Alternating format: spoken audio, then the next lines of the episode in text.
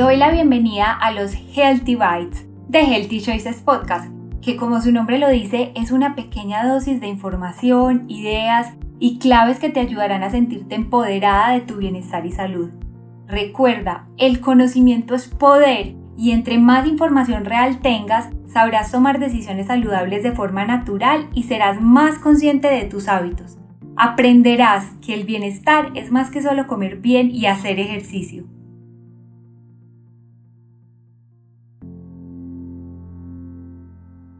Bienvenida o bienvenido al primer Healthy Bite, un formato en el que en menos de 10 minutos voy a estar hablando de uno o de algunos de los temas o preguntas que me hacen constantemente y aportar una pequeña dosis de bienestar en menos tiempo. Hoy, en este primer Healthy Bite, voy a hablar de qué es ser saludable. Oímos mucho en redes sociales y vemos fotos, comentarios, soy saludable, qué es ser saludable, eh, me gusta llevar un estilo de vida saludable, oímos a muchas personas alrededor de nosotros que dicen, o lo decimos hasta nosotros mismos, quiero ser más saludable, pero de verdad, ¿qué significa eso? ¿Qué significa ser más saludables? Porque dentro del concepto de saludables nos damos cuenta que cada uno puede tener una definición diferente. Piensa tú en este momento qué es para ti tener un estilo de alimentación saludable, un estilo de vida saludable y empieza, empieza a proyectarlo en tu cabeza, cómo lo imaginas, cómo te ves siendo esa persona saludable.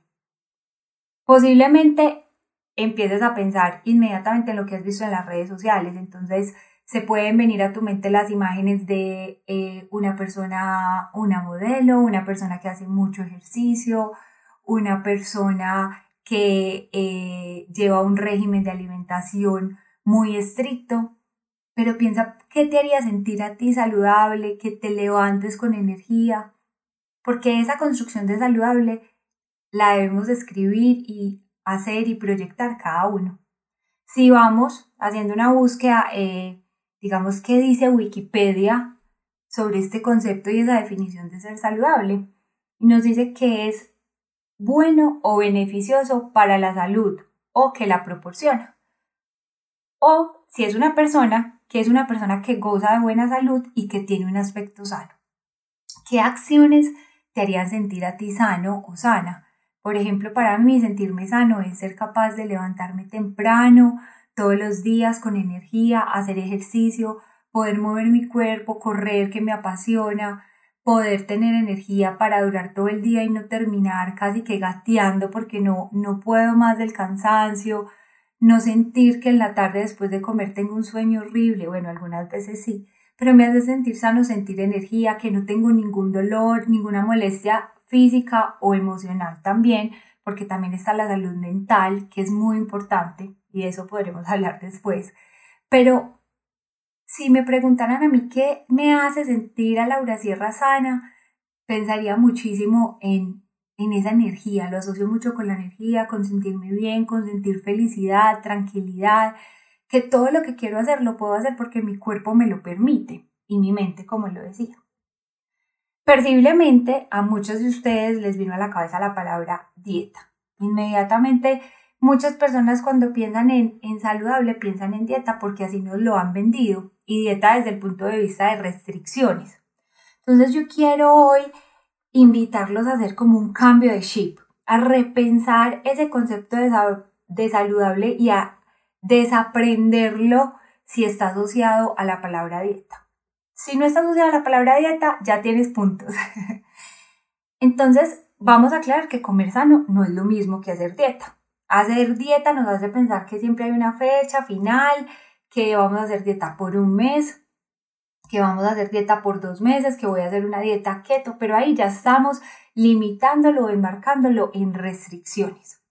Entonces, hacer dieta es contar calorías, prohíbe muchos alimentos, nos restringe muchos ingredientes y comidas, algunas dietas o algunos lineamientos de alimentación restringen momentos de las comidas, como por ejemplo el ayuno intermitente.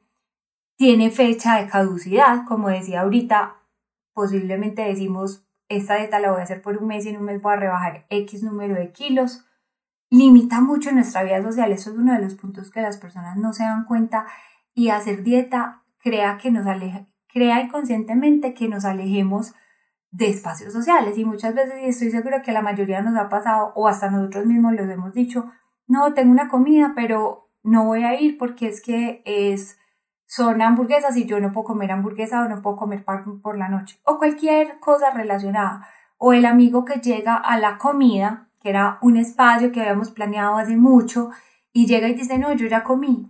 Y se está perdiendo ese momento y esa experiencia donde todos están hablando de lo rico que estaba ese plato. Posiblemente no sea el más sano ni cumpla todos los estándares de eh, muchísima, de tener muchas propiedades nutricionales, pero es sano para el corazón de cierta forma. No significa que todos los días hay que comer con alimentos que no son nutritivos, pero hay espacios que también alimentan el alma. Entonces, alimentarse saludablemente es una invitación en vez de contar calorías, contar nutrientes, contar qué tanto nos está aportando ese alimento.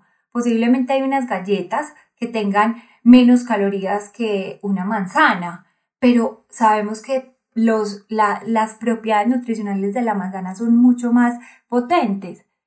La, alimentarse saludablemente no prohíbe alimentos, simplemente prioriza algunos con mayor densidad nutricional. Nos permite variar los ingredientes, ser flexibles, disfrutar esos espacios sociales y tener una vida social activa, que se enfoca en un proceso constante, no en un tiempo límite, en una caducidad todos los que digamos que decidimos emprender un camino en el que enfocamos nuestras energías en ser más saludables, acá repito la palabra saludable, ya es inconsciente, pero en comer, digamos, de una forma más nutritiva, siempre tenemos momentos en los que no lo hacemos y tenemos unas comidas que nos parecen deliciosas, espectaculares y que posiblemente hay veces nos excedemos comiéndolas, pero volvemos y seguimos y volvemos a lo que ya aprendimos. Entonces, Aquí quiero hacerles la invitación a dejar de pensar en dieta, que eso se aleja mucho del concepto de ser saludable. Y voy a traer un dato que me encanta decir siempre. El 95% de las dietas está comprobado que no funcionan.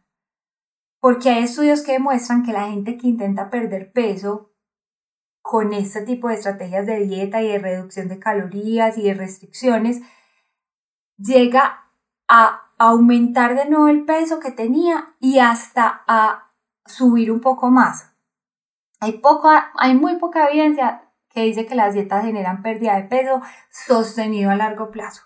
Y esto no lo digo yo, esto lo dice la ciencia y los estudios. Entonces piensen siempre en un concepto muy lindo que se llama la bioindividualidad. La alimentación de, de, de una persona no es la misma y no va a tener los mismos beneficios para otro. Cada cuerpo es un mundo y lo que a algunos nos puede sanar puede ser algo muy malo para otros. Yo siempre pongo el ejemplo de la coliflor. La coliflor es un vegetal con un montón de propiedades nutricionales, buenísima, pero hay personas que no la asimilan bien y le genera gases y le da pesadez y le da reflujo. No tiene por qué consumirla porque tenemos todo un arcoíris de alimentos nutritivos, pero puede para una persona sea supremamente positiva y le haga mucho bien.